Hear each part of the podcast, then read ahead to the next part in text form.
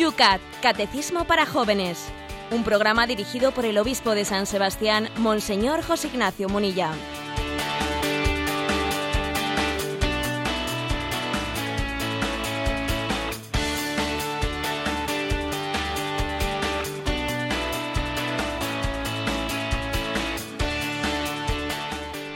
Buenos días, queridos amigos del Yucat.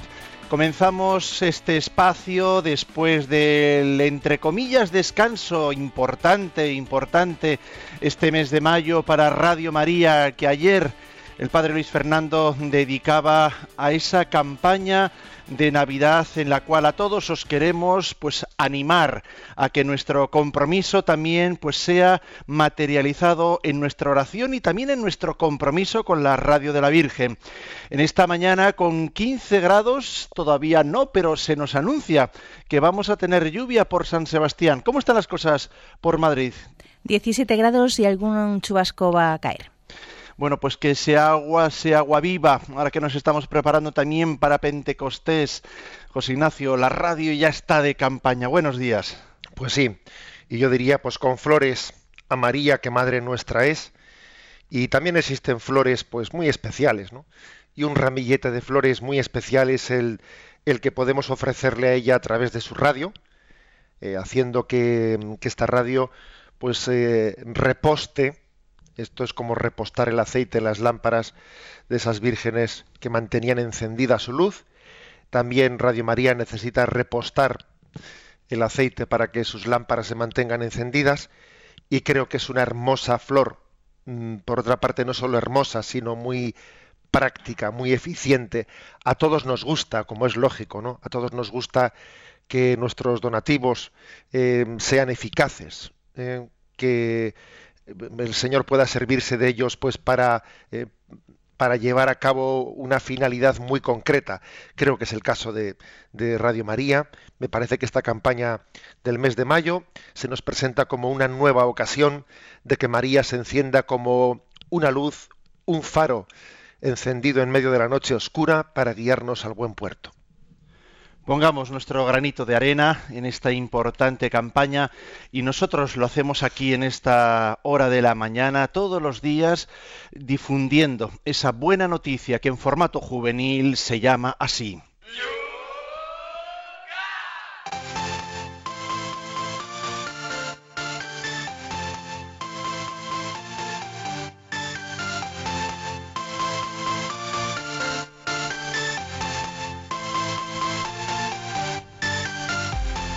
Comenzamos como todos los días mirando esas preguntas que quedaban ahí pendientes durante este largo fin de semana que hemos tenido en el Yucat.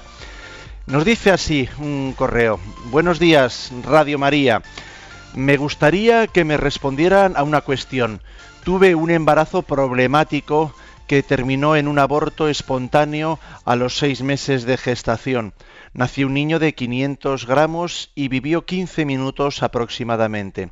Fue todo tan rápido que no tuvimos ocasión de hacerle ni la señal de la cruz. ¿Dónde estará el alma de ese niño mío? Le pido muchas veces que no sé, pero no sé qué pensar. Gracias de antemano y que Dios le bendiga. Bueno, es una pregunta que con cierta frecuencia eh, también se, la han realizado los oyentes. Y bueno, pues remitiéndonos eh, al catecismo de la Iglesia Católica, decir que en el punto 1261, allí se dice explícitamente, en cuanto a los niños muertos sin bautismo, la Iglesia sólo puede confiarlos a la misericordia de Dios, como hacen el rito de las exequias por ellos. En efecto, la gran misericordia de Dios, que quiere que todos los hombres se salven, y la ternura de Jesús con los niños que le hizo decir, dejad que los niños se acerquen a mí, no se lo impidáis, nos permiten confiar en que haya un camino de salvación para los niños que mueren sin bautismo. Por esto es más apremiante aún la llamada de la Iglesia a no impedir que los niños vengan a Cristo por el don del santo bautismo. Es decir, que la Iglesia dice, bueno, nosotros eh, confiamos pues lógicamente ese niño no, no, podrá recibir la salvación por el conducto sacramental, bueno, pues porque ha muerto sin recibir el bautismo.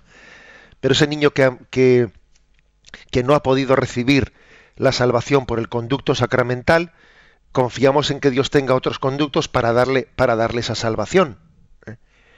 Bueno, no podrá ser, como es el caso de un no bautizado adulto, porque claro, un no bautizado adulto que muere será juzgado según, eh, según en su conciencia se ha sido fiel a lo que en su conciencia ha conocido como verdad y como bien, pero claro, un niño que ha muerto y sin tener conciencia para distinguir el bien y el mal y al mismo tiempo tampoco estaba bautizado, entonces, ¿qué, respuesta se le da a esto? Bueno, pues lo que la Iglesia dice es, confiamos en que Dios tiene otros caminos. Nosotros, nosotros eh, solamente podemos decir cómo es el corazón de Dios, de misericordioso, de bondadoso, y Dios, Dios sabe más. Es la gran respuesta que se da, que alguno, alguno dirá, no es una respuesta muy concreta. A ver, recurrir a la misericordia de Dios es la, es la mayor de las respuestas que podamos dar. ¿eh? O sea, sencillamente decir, si, incluso cuando uno de esos niños ha muerto sin bautismo y se le, se le hace unas exequias, claro, este niño este niño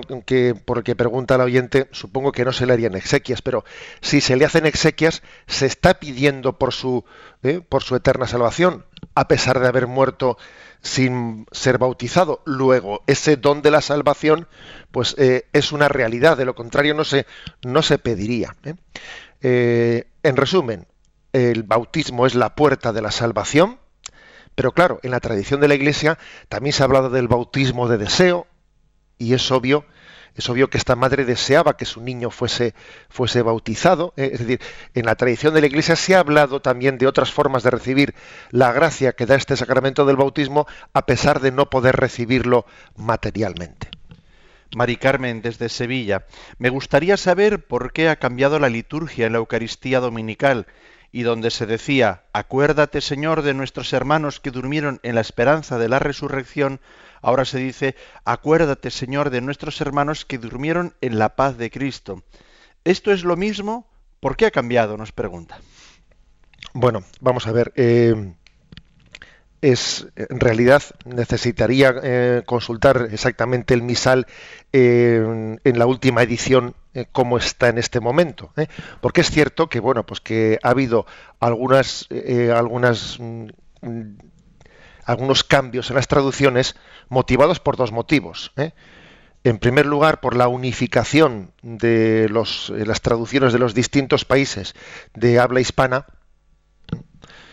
eh, pues porque uno ve también que el Padre Nuestro, pues perdona nuestras ofensas, perdona nuestras deudas. bueno, entonces, ¿qué pasa? Ofensas, deudas, es que es verdad que, claro, que los países de lengua hispana tenían diferentes traducciones y, y se entendía la, que era importante en la medida que estamos en un mundo globalizado, en el que va habiendo mucha, eh, pues, mucha comunicación entre nosotros, que existiese una traducción hispana unificada. Ese ha sido un motivo.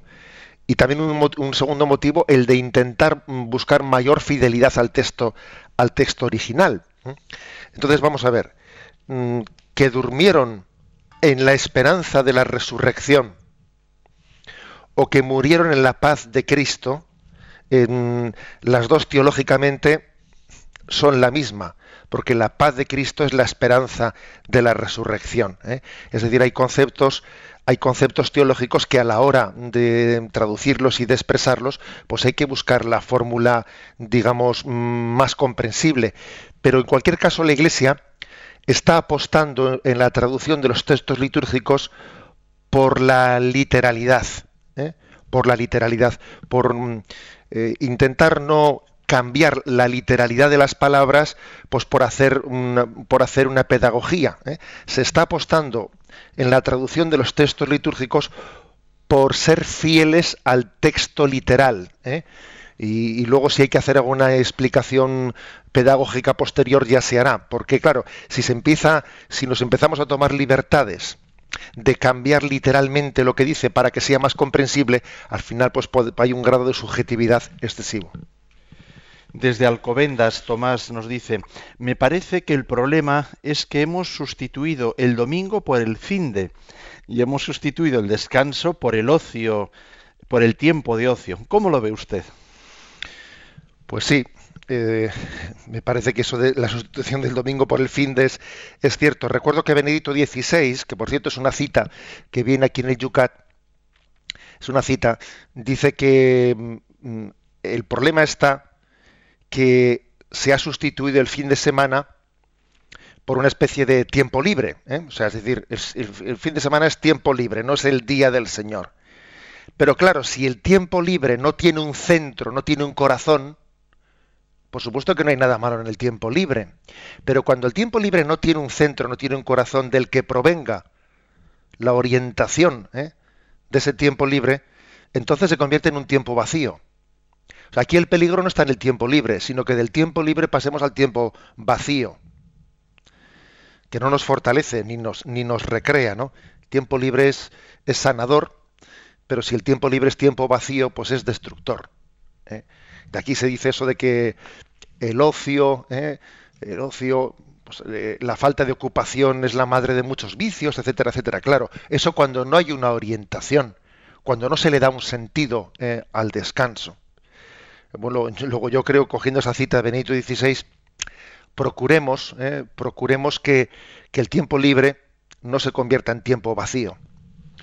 Laura desde Cuenca nos plantea cómo transmitir a nuestros amigos la importancia de la Eucaristía Dominical. ¿Cómo ayudarles a celebrar la misa?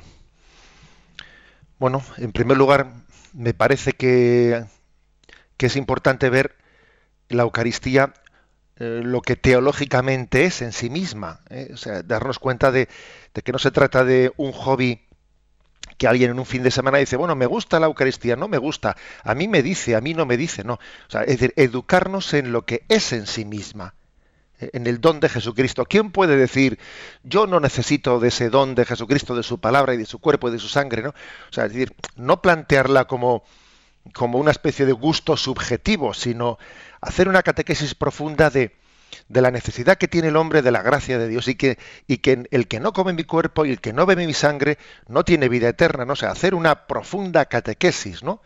De la necesidad que tenemos de Jesucristo. Nada somos sin la gracia de Dios. Es que esto hay que subrayarlo, ¿no? Solamente así se entiende, se entiende pues cosas como eh, episodios que en el siglo IV, en los comienzos del siglo IV, cuando el, cuando el emperador Diocleciano no pues hacía esa persecución a los cristianos y torturó, ¿no? y condenó a muerte a unos cristianos por celebrar la Eucaristía dominical, ¿no? Y algunos de ellos murieron mártires diciendo aquella famosa palabra, ¿no? No podemos vivir sin el domingo. Sin el domingo no podemos vivir. Luego, si usted nos tiene que aquí que condenar a muerte por asistir a la Eucaristía, pues estamos dispuestos, porque yo sin el domingo no puedo vivir. Si usted me tiene que matar, usted sabrá lo que tenga que hacer, ¿no? Claro, cuando alguien ha dicho esa palabra y ha ido al martirio diciendo en sus labios, sine dominica non possumus, sin el, sin el domingo no podemos, es que se ha dado cuenta de la necesidad que tiene de Jesucristo. ¿no? Entonces yo creo que el gran problema que tenemos es cómo transmitir la importancia de la Eucaristía, cayendo en cuenta de que nosotros no somos nada sin la gracia de Dios. Desde Cuenca es Laura, no Mallorca, la que nos dice, con respecto al significado del domingo, he escuchado que la etimología de la palabra domingo viene de dies domini, día del Señor. Entonces, ¿cómo se llamaba a este día antes de la llegada de nuestro Señor Jesucristo? Bueno, pues se le llamaba en la antigua Roma dies solis, en día del sol. Fuimos los cristianos los que le llamamos dies domini, día del Señor. Que por cierto, el hecho de que fuese el día del sol, pues también manifiesta pues cómo Jesucristo ha sido reconocido como el significado, o sea, la imagen del sol era un signo de la naturaleza de lo que teológicamente, de lo que sobrenaturalmente nos iba a regalar Jesucristo el hecho de que el mismo nacimiento de Jesús, el día de Navidad, los paganos celebrasen el, día del nacimiento del sol. Y los cristianos de alguna manera bautizaron, bautizaron el 25 de diciembre, pues celebrando en él el nacimiento de Jesús. Es que era el nacimiento del sol. Nos visitará el sol que nace de lo alto. Y algo parecido pasa con el domingo, ¿no? Si el día de Navidad es el día del nacimiento del sol, el domingo es el día del sol. El día del sol, que es el día, fijaros lo que es el sol, ¿no? En la naturaleza. Da calor de vida. Sin el sol, sin el sol no hay vida. No hay vida, no hay calor, ¿no? Eh, la naturaleza muere sin el sol. Bueno, pues eso es lo que nos da Jesucristo, ¿no? Sin su gracia, como decíamos antes, no, el hombre no tiene vida. Y desde Pamplona terminamos con el mensaje que nos llega de Chisco. Dice, ¿cuál le parece a usted que ha sido el factor determinante en el alejamiento de la Eucaristía dominical? ¿La pereza o la falta de fe? Bueno, la pregunta yo creo que es interesante. ¿eh? ¿La pereza o la falta de fe? Eh, yo creo que, lo que...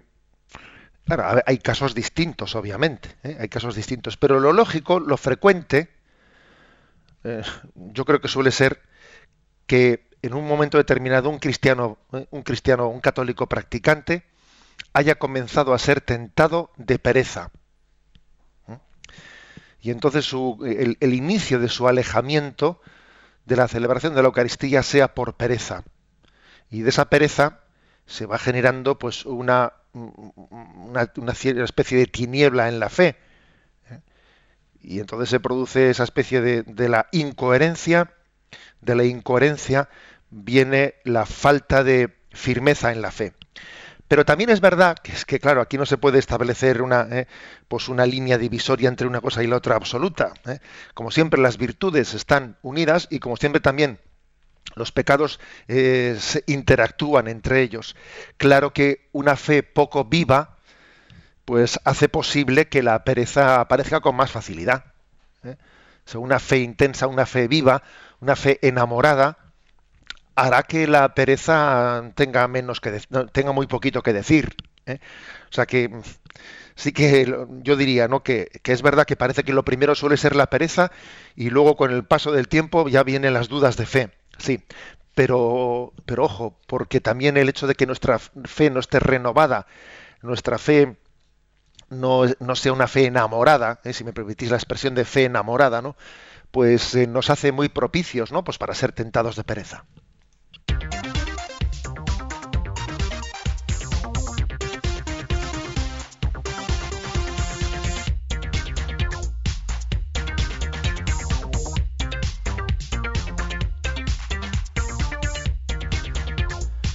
Son las 8 y 18 minutos, 7 y 18 minutos en las Islas Canarias. Sintonizas el Yucat. Comenzamos a desgranar los tres puntos que hoy explicamos en el Yucat. El primero es el 367. ¿A quién se refiere el cuarto mandamiento y qué nos exige? El cuarto mandamiento se refiere en primer lugar a los padres, pero también a las personas a quienes debemos nuestro bienestar, nuestra seguridad y nuestra fe. Lo que debemos en primer lugar a nuestros padres, es decir, amor, agradecimiento y respeto, tiene que regular también nuestra relación con las personas que nos dirigen y están a nuestro servicio. Hay muchas personas que representan para nosotros una autoridad natural y buena, otorgada por Dios padres adoptivos o de acogida, parientes mayores y antepasados, educadores, maestros, empleadores superiores, a ellos debemos honrarlos justamente en el cuarto mandamiento. Este mandamiento nos indica incluso en un sentido más amplio nuestras obligaciones ciudadanas frente al Estado. Bueno, es como encuadrar, ¿eh? encuadrar el cuarto mandamiento. Honrarás a tu padre y a tu madre. Eh, es un mandamiento es un mandamiento que, eh, ¿cómo cae hoy en día? ¿Cómo es percibido este mandamiento? Pues digamos que de una manera un poco contradictoria. Porque por una parte, nuestra cultura eh, valora mucho la familia en teoría. Hoy en día se hacen encuestas y ¿cuál es la institución que usted más valora? Bueno, y seguro que sale en primer lugar la familia, sí o sí. No sé si tanto por la calidad de la familia cuanto por el descrédito de lo demás. ¿eh? Pero por otra parte, aunque se valora mucho la familia, eh, se está valorando la familia como una especie de colchón afectivo. ¿eh? como un sitio en el que me quieren incondicionalmente, como un sitio en el que yo eh, no me siento juzgado, en el que, bueno, esa gran valoración de la familia que existe en nuestra, en nuestra cultura es compatible con una crisis de autoridad muy grande en el seno de la familia. Se valora mucho la familia, pero como una especie de refugio afectivo y al mismo tiempo, pues, sin embargo, se está mm, desvalorizando o desnaturalizando, pues algo que es muy importante, que no, que no digo que sea el único, ¿eh? pues el único elemento de la familia, pero sí alguien muy importante, que es el sentido de la autoridad dentro de ella. Nosotros dentro de la familia reconocemos que Dios ha dado a los padres eh, no solo la capacidad física de procrear, ¿eh? sino que hemos visto que a ellos les ha encomendado unos hijos. Y por lo tanto los hijos están llamados a descubrir en sus padres, pues, eh, el rostro de Dios que se hace cercano a ellos a través de unos padres de los que reciben, pues, una, una autoridad, de los que reciben una educación, de los que, de los que están, es decir, que están viendo en sus padres la concreción, la encarnación de la voluntad de Dios en su vida. Uno discierne la voluntad de Dios a través de, a través de sus padres.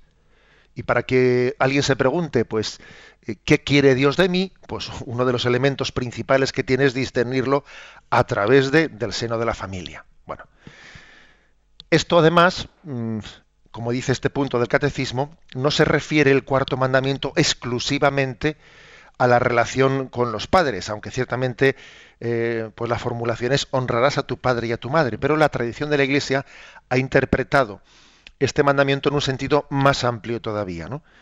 Mm, pues en el sentido de decir, bueno, Dios ha puesto mm, cerca de nosotros mm, personas a las que les ha otorgado una autoridad, una autoridad moral o una autoridad eh, política o social, o lo que fueran, educadores, maestros, eh, pues autoridades de otro, de otro estilo, padres adoptivos, parientes mayores, antepasados, bueno, eh, el jefe mío de la oficina, etcétera, etcétera, ¿no? Bueno, ¿y qué ocurre? Pues que estamos en una, en una cultura en la que, fijaros, existe una crisis, una crisis en la cultura occidental muy grande de no reconocimiento de la autoridad cada uno tendemos a aislarnos y a hacer una, una, cultura en la que, bueno, entendemos que la democracia es una manera de, de regularse. Insistimos en que, bueno, pues la democracia, pues no, hay otro, otro medio, otro medio menos malo, ¿eh? otro medio mejor, mejor dicho, y entonces pues eh, nos regulamos como podemos y reconocemos a, título práctico que el que ha sido elegido eh, tiene una autoridad, etcétera, pero se hace a un nivel meramente practicista, ¿eh? sin un reconocimiento, sin un reconocimiento del sentido, del sentido de la autoridad. Por eso fácilmente se suele caer en esta cultura en las críticas fáciles. Aquí lo típico es criticar al que tiene alguna responsabilidad. Criticar a los padres, criticar a los tutores, criticar, criticar. Mm, la, la crítica tan extendida es un indicativo de la crisis del sentido de la autoridad. Cuando uno va a África y allí descubre cómo las tribus, ¿no? Pues eh, las tribus más todavía autóctonas y originarias que están en su cultura original suelen tener un sistema, eh, tienen todavía mantienen un sistema en el que le dan una prioridad, una centralidad muy grande a los ancianos de la tribu, esto suele llamarte especialmente la atención. ¿eh? Yo he tenido ocasión de estar en Etiopía visitando allí algunos misioneros y algunas tribus y te llama, llamaba especialmente la atención la importancia que ellos les dan, la centralidad que ellos le dan a sus ancianos cómo esas culturas en torno a sus ancianos pues hacen sus, eh, sus reuniones sociales y poniendo a los ancianos en medio. Y uno dice madre mía qué qué distancia tan grande no hacia nuestro mundo occidental en el que estamos aparcando a nuestros ancianos en no sé qué lugar y no les damos eh, pues no entendemos que recibimos de ellos que en ellos tenemos también no pues un rostro de la de la autoridad de Dios que nos tiene mucho que decir a través de ellos ¿no? Bueno, alguno me dirá, bueno, pero no se vaya a Etiopía, no se vaya a Etiopía, que es que eh, nuestra cultura cristiana antes de, antes de su secularización, los ancianos tenían mucho más peso en la educación de la familia que el que tienen hoy en día. Es verdad, sin irnos a Etiopía, donde allí la tribu se reúne debajo de la, debajo de la acacia en torno a los ancianos, a ver, que es que también entre nosotros el sentido de la autoridad era mucho más eh, pronunciado, ¿no? O sea, en, los ancianos estábamos reconociendo mm, pues, una presencia, una, sí, una encarnación de la sabiduría de Dios que hoy en día pues eh, nos reímos de ella fácilmente. Bueno, eh, ¿qué quiero decir con esto? Que para poder vivir bien el cuarto mandamiento tenemos que tener un sentido autocrítico de, hacia nuestro individualismo, porque estamos en una cultura muy individualizada, estamos en una cultura en la que, bueno, pues hemos dado, hemos puesto una imagen de quién es el triunfador, ¿no? Pues el triunfador es alguien que es joven, eh, físicamente atrayente, alguien que, bueno, hemos dado, nos hemos creado una imagen, ¿no? De quién es el líder. Y el líder tiene que ser, pues eso, ¿no? Eh, joven, eh, guapo, triunfador, etcétera, etcétera, etcétera. Y eso no nos ayuda nada nada para, para vivir el, el, sentido, el sentido de la autoridad.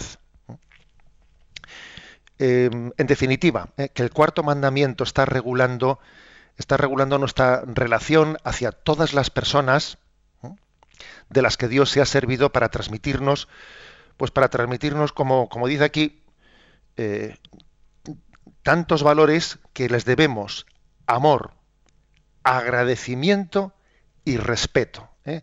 Amor, agradecimiento y respeto. Que se quiere ir de lo más a lo menos, ¿no? O digámoslo de desde lo menos a lo más.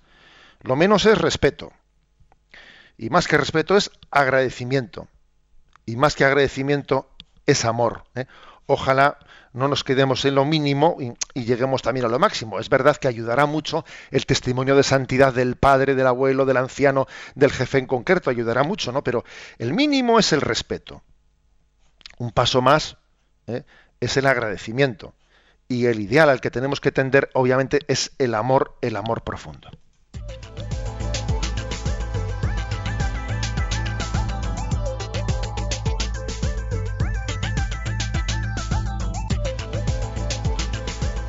Tiempo para la participación de nuestros oyentes cuando son las 8 y 27 minutos, 7 y 27 minutos en las Islas Canarias. Los canales los conocéis. En Twitter no tienes más que añadir a tu pregunta arroba obispo munilla. En Facebook entrar en la página de este programa donde encontrarás la pregunta que acabamos de explicar del Yucat bajo la cual puedes plantear tus inquietudes. Yucat Radio María es la página. También puedes hacerlo a través del teléfono de Radio María. Para participar en directo, 91 153 8550. 91 153 8550.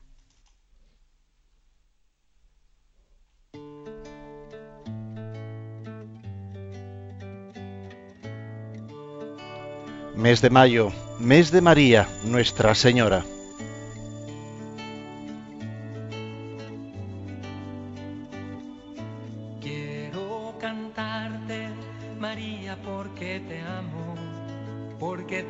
De gozo el corazón. Quiero meditar tu vida a la luz del Evangelio y contemplar con profundo amor las maravillas que Dios hizo en ti. Quiero caminar contigo en la aventura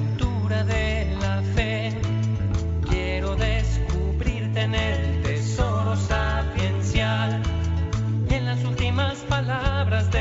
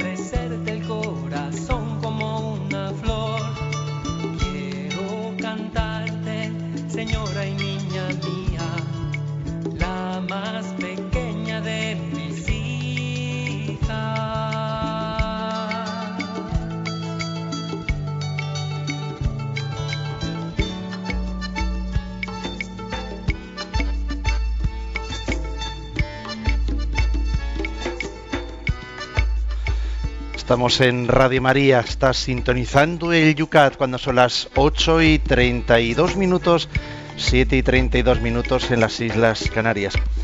José Ignacio, estamos en mayo, estamos en el mes de las flores, estamos en un mes en el cual, bueno, muchísimas parroquias pues están con las primeras comuniones y un poco pues en el tono de lo que estamos ahora mismo comentando, nos llega un correo electrónico, acaba de entrar de Carmen que nos da un poco, pues ella catequista de primera comunión, nos dice cómo ha tenido catequesis, cómo ha tenido durante este curso y que ahora, bueno, pues están haciendo las primeras comuniones y anécdotas.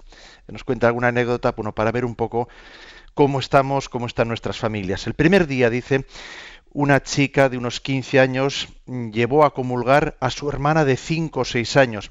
Al preguntarle el sacerdote eh, por esta niña, le dijo que le apetecía que le apetecía comulgar. El segundo día de la comunión, una madre de más de 30 años llevó a comulgar a otra también más pequeña, de unos 5 años. Tenía que auparla para acercarla al sacerdote. Al decirle al sacerdote que la niña todavía no podía comulgar, le dio a ella, a la madre, la comunión y se marchó. La madre decía a la hija, vámonos hija, que no te quieren dar nada. Bueno, hay así comentarios un poco y ella comenta cómo están los padres, nos dice. Bueno, quizás es una anécdota, es una anécdota esa de hasta qué punto, no sé, a veces los padres eh, entienden o, pretenden preservar el bien del niño únicamente por la, complacencia ¿eh? de lo que en ese momento el niño pida. ¿eh? Y es verdad que la auténtica educación pues tiene que trascender y con mucho y con mucho la la mera complacencia. Pero bueno, la verdad es que yo creo que, el problema mayor no suele ser el deseo de los niños. ¿eh? El problema mayor suele ser la indiferencia de los mayores. Y recuerdo yo, pues en, alguna boda, pues en alguna boda, pues que, tú preguntas, ¿no? Dices, a ver, estos novios habrán preparado para, para comulgar. Y entonces discretamente, pues llegado el momento de la, de la comunión, discretamente les preguntas a los, eh, a los esposos ya, ¿no? vais a comulgar? Mm, o a los padrinos que están a su lado, ¿no? Y recuerdo alguna vez la respuesta diciendo, bueno, no sé, es lo mismo. ¿eh? Dice, no sé, es lo mismo. Eh, la verdad es que, es que, claro, es una respuesta que yo recuerdo que cuando la recibí, la he recibido un par de ocasiones, me es lo mismo, démela o no, o no, me la dé, que me es lo mismo. Claro, yo la verdad es que ante, ante, una expresión como esa me parece que si me es lo mismo, lo, lo propio, lo oportuno es no dársela, porque uno entiende, es que la Eucaristía o se recibe como un tesoro, o es que si me es lo mismo, es que no estoy, no estoy preparado para recibirla, ¿no?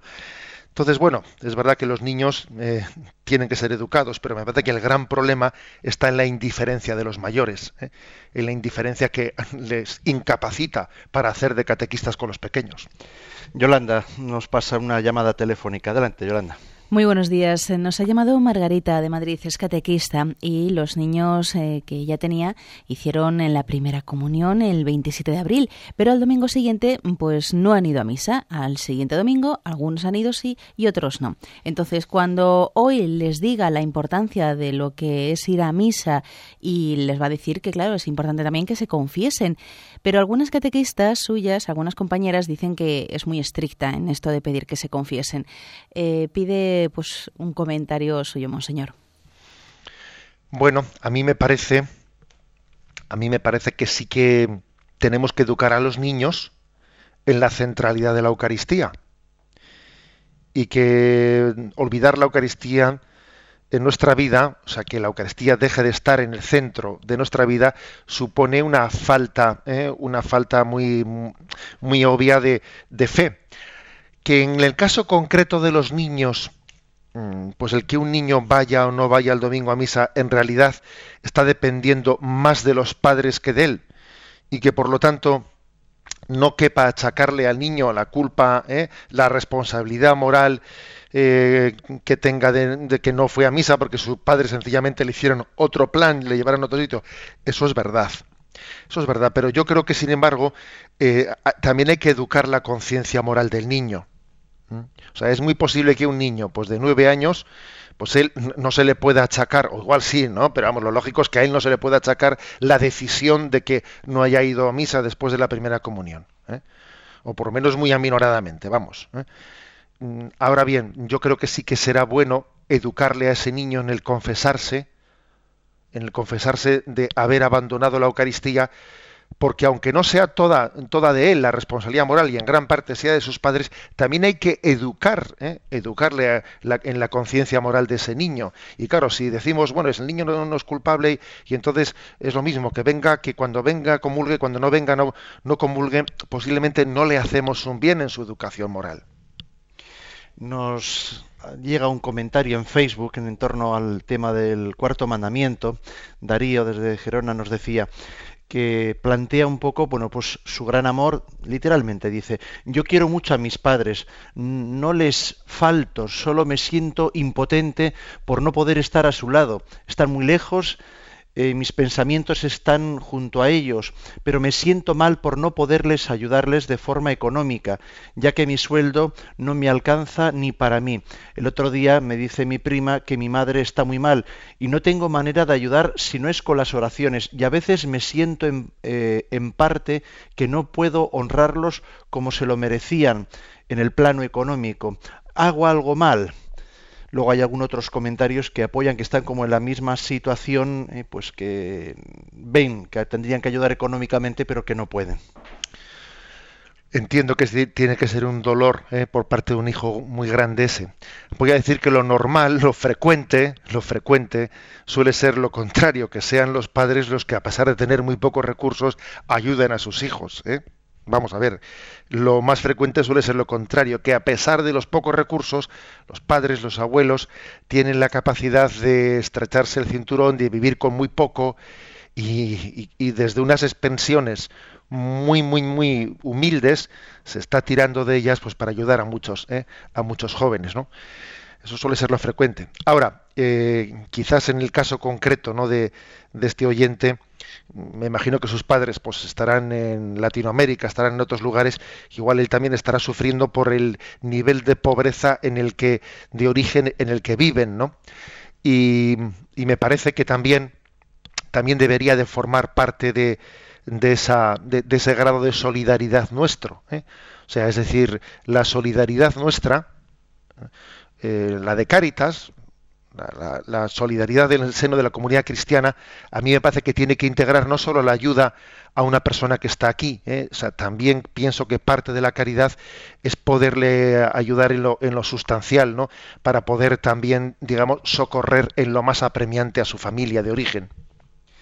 Terminamos con Noemí, que da la vuelta al tema y le da otra visión eh, también interesante. Dice, Monseñor, le comparto que yo, como madre me siento muy comprometida ante Dios por mi descendencia en este mandamiento.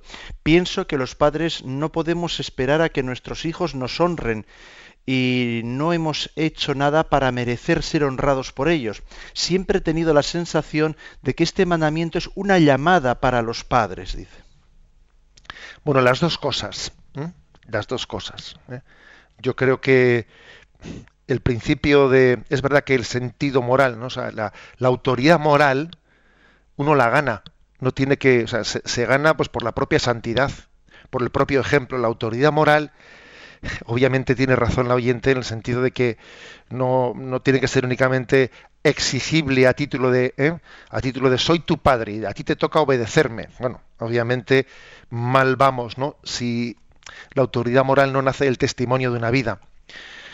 Pero mm, digamos que es muy importante la educación de, nuestro orgullo, de nuestra tendencia soberbia, de nuestra tendencia eh, pues a confundir nuestras ganas con nuestra voluntad, etcétera. Es muy importante el sentido mm, de la autoridad en la vida. Es más, solemos verlo, eh, solemos verlo cuando en las familias desestructuradas, curiosamente las familias desestructuradas son familias en las que por falta del sentido de la autoridad, luego viene una anarquía que se pretende solucionar con autoritarismo. Esto suele ser así. Falta el sentido de la autoridad, anarquía. Y luego, como, eso es un desastre, autoritarismo intentando, intentando solucionarlo. ¿eh? Y, al final la falta de la autoridad se traduce en autoritarismo. Eh, luego, por lo tanto, mm, una familia estructurada solamente no como estructura tiene que tener un sentido, de un reconocimiento natural de la, de la autoridad. ¿no? Eso es bueno naturalmente para, para los hijos, es bueno naturalmente. ¿eh?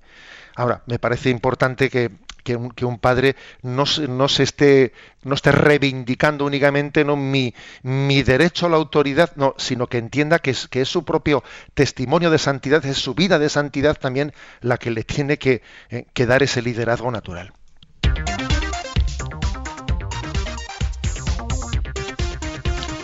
Son las 8 y 42 minutos, 7 y 42 minutos en las Islas Canarias y todavía nos quedan dos puntos en este martes en el que estamos emitiendo el Yucat.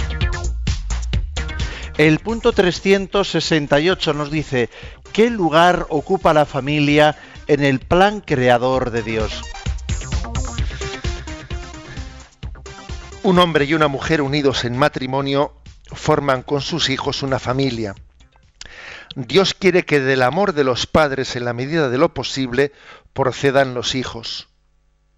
Los hijos que están confiados a la protección y cuidado de sus padres tienen la misma dignidad que sus padres.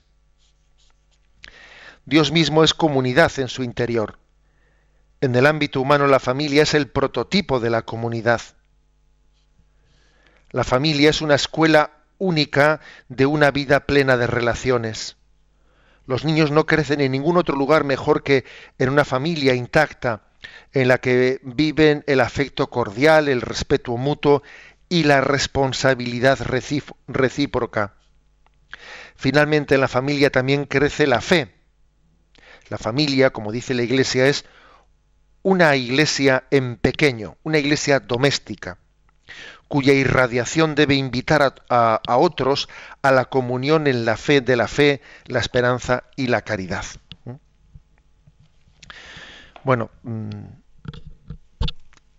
eh, hay un plan creador de Dios, ¿eh? y el plan, el plan creador de Dios es que la familia, la unión estable, del hombre y de la mujer formen, sean, digamos, el, eh, el, conducto por el que Dios extienda su providencia eh, procreadora a toda la humanidad.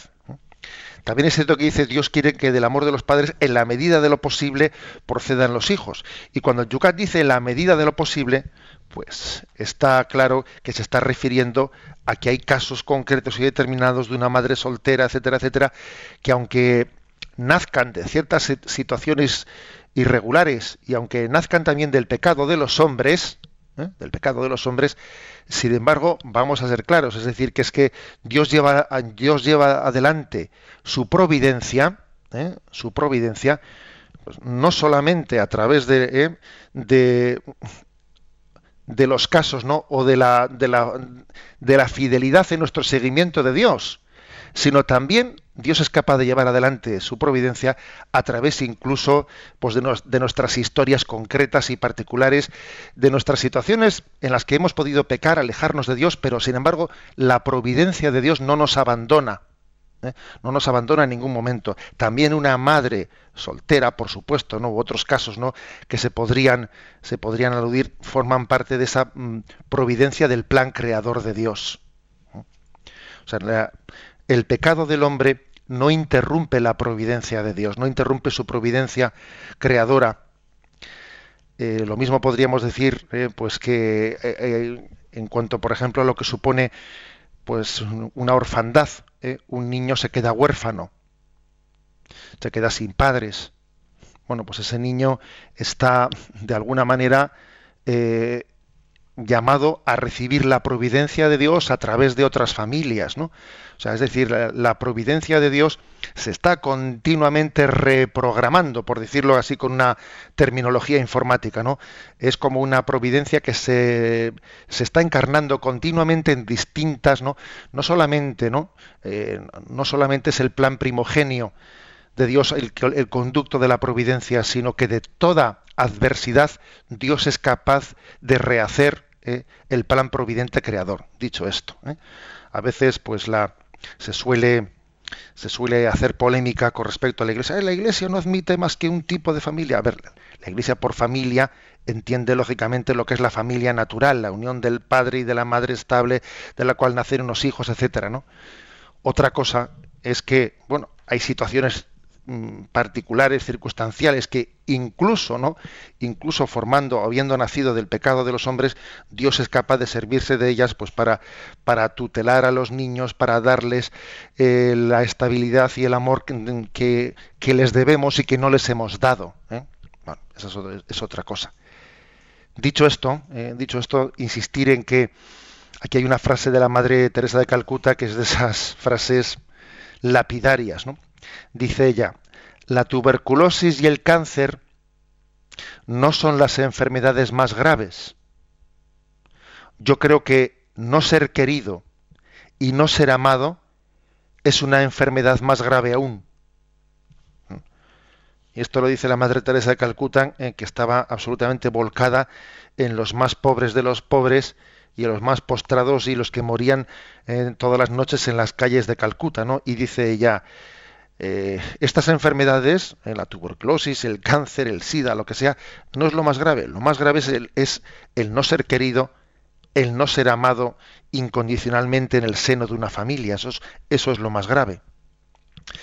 Bueno, esto, esta frase así tan apodíctica de la Madre Teresa, lo que nos está es mm, eh, recordando hasta qué punto el amor de la familia es natural, es constitutivo de la identidad del hombre, hasta qué punto la psicología humana ha sido pensada, ¿no?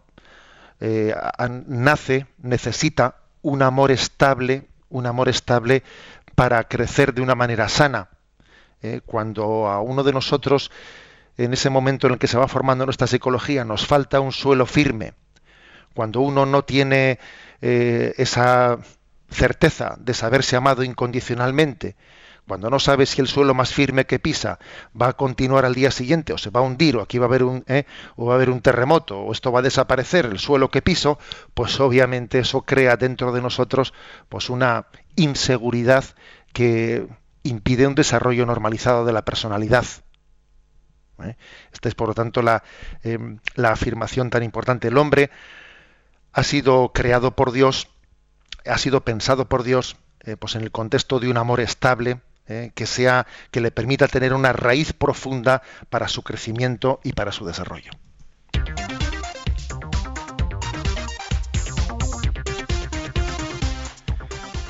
Y el último punto del programa de hoy es el 369. ¿Por qué son insustituibles las familias? Todo hijo proviene de un padre y una madre y necesita el calor y la seguridad de una familia para crecer protegido y feliz. La familia es la célula original de la sociedad humana. Los valores y principios que se viven en el pequeño ámbito familiar hacen posible la vida social solidaria en un ámbito en un ámbito mayor profundizamos todavía en lo que eh, habíamos comentado en el punto anterior. Aquí hay una cita de Benedicto XVI del año 2006 que dice lo siguiente, solo la roca del amor total e irrevocable entre el hombre y la mujer es capaz de ser el fundamento para la construcción de una sociedad que se convierta en una casa para todos los hombres. Fijaros que que hoy en día precisamente en nuestra cultura lo que falta, eh, como estamos en una especie de cultura mm, que en gran parte es deudora del romanticismo, que lo que apreciamos es únicamente eh, una atracción afectiva, eh, pues en este momento me atrae o no me atrae, le quiero o no le quiero, es decir, no nos damos cuenta de que el matrimonio da una estabilidad a la relación afectiva entre el hombre y la mujer. ¿Mm? Es decir, que no solo es el amor el que preserva el matrimonio, sino que también es el matrimonio el que preserva el amor. Esto en nuestra cultura nos cuesta más entenderlo. ¿Eh? porque nos parece que aquí lo único importante es tus afectos, tú ser, si tú lo sientes o si tú no lo sientes, si tú le quieres o si tú no le quieres. y no nos damos cuenta, no nos damos cuenta de que los afectos eh, tienen que ser educados, tienen que ser tutelados. Porque también el mundo de nuestra afectividad es un mundo que está sujeto pues a una gran inestabilidad, a una gran volatilidad, etcétera, etcétera, ¿no? Y que un afecto que no está puesto también al servicio de una, de una decisión, de una voluntad madura, por lo tanto, un afecto que está desconectado de la razón, un afecto que está desconectado de, al final de la voluntad, un afecto que no está integrado en una vocación, pues acaba, puede ser, acabar eh, funcionando contra nosotros mismos, ¿no? contra lo que más queremos, que es la estabilidad de la familia. O sea que a lo que vamos es que mm, es tan importante que sea el matrimonio valorado como, como la institución que da estabilidad al amor. ¿Mm? Estabilidad. El amor necesita una estabilidad. Necesita un compromiso de estabilidad, necesita un compromiso de que las crisis sean afrontadas, de que no huyamos en el momento de la crisis, ¿no? Eh, el amor que huye del compromiso eh, es un amor falso. En realidad, fijaros bien, no hay una, una expresión más contradictoria que la de amor libre. La expresión amor libre es una expresión totalmente falsa y contradictoria. ¿Por qué? porque la esencia del amor consiste en atarse, en atarse por amor. Si alguien ama, el amor crea unos lazos de compromiso con la persona amada. Por eso, decir amor libre es como decir fuego-agua.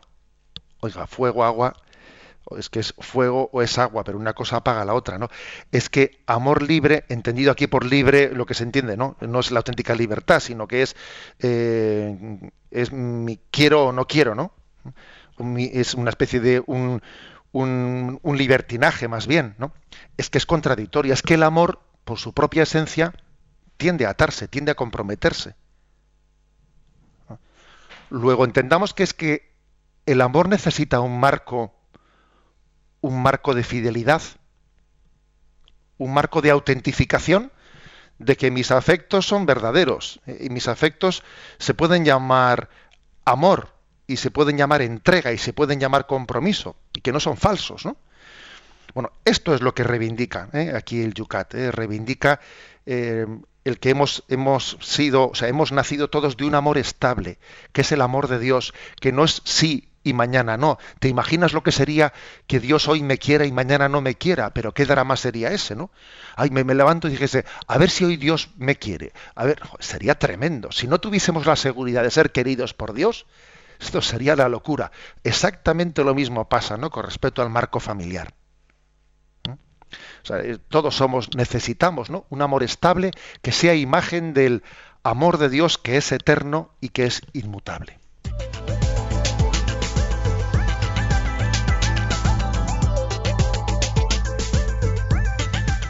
Y en esta recta final, pues a ver si por lo menos planteamos una pregunta, porque veo que son varios los que hacen incidencia a este tema. Leemos una de ellas. Desde Santa Coloma de Queralt nos dice Miguel Ángel. Además de no entrar en el plan de Dios sin dejar de ser también hijos de Dios, ¿qué perjuicios se les ocasiona a los hijos adoptivos o propios o uno de ellos en una familia, pone entre comillas, que se han formado en una pareja homosexual? ¿Qué se les puede explicar a esos hijos? Bueno, la Iglesia obviamente, ¿no? Eh, se opone, se ha puesto claramente, ¿no? A que un niño pueda ser adoptado en una, en una pareja homosexual pues porque está habiendo una distorsión positiva. Una cosa es que un niño sea adoptado, por ejemplo, por una, por una persona soltera. No es el ideal, ciertamente. No es el ideal. El ideal sería que una persona sea adoptada por un matrimonio eh, que incluso que tenga más, más niños. Ese sería el ideal. Bueno, si eso no es posible, pues que sea adoptado por un matrimonio que aunque no tenga niños, pero, pero por lo menos, aunque no tenga una referencia de hermanos, por lo menos tiene una referencia de padres. Si eso, si eso no es posible, pues mira, por lo menos que sea adoptado por, por una madre, que aunque le falte la referencia del padre, pero por lo menos por lo menos va a tener la de la madre. Pero claro, darle una referencia de dos padres homosexuales, en ese caso, no es que haya una carencia que no haya más remedio que aceptar, es que hay una distorsión positiva. Es que eso, obviamente, eh, es pensar, ¿eh? es pensar en la utilización de un niño, pues casi para intentar normalizar, ¿eh? normalizar una relación. No podemos utilizar a un niño para darle una carta, una carta de naturalidad a una relación. ¿Eh? Ojo, que eso es muy grave, ¿no? Porque si es pretender que un niño asuma una distorsión una distorsión positiva en su, educación. Una cosa es que tenga una carencia, pues porque no tiene hermanos, porque no tiene un padre. Bien, una carencia puedes no tener más remedio que asumirla, pero una distorsión, una distorsión positiva, obviamente es una falta de respeto tremenda a la dignidad de un niño. No tenemos tiempo para más, pero antes de irnos, los puntos para el programa de mañana. Bueno, vamos a ver. Para mañana continuamos con el cuarto mandamiento, el punto 370, ¿por qué debe el Estado proteger y potenciar a las familias? 371, ¿cómo respeta un hijo a sus padres? 372, ¿cómo respetan los padres a los hijos? Y terminamos recibiendo la bendición de Dios. La bendición de Dios Todopoderoso, Padre, Hijo y Espíritu Santo. Alabado sea Jesucristo.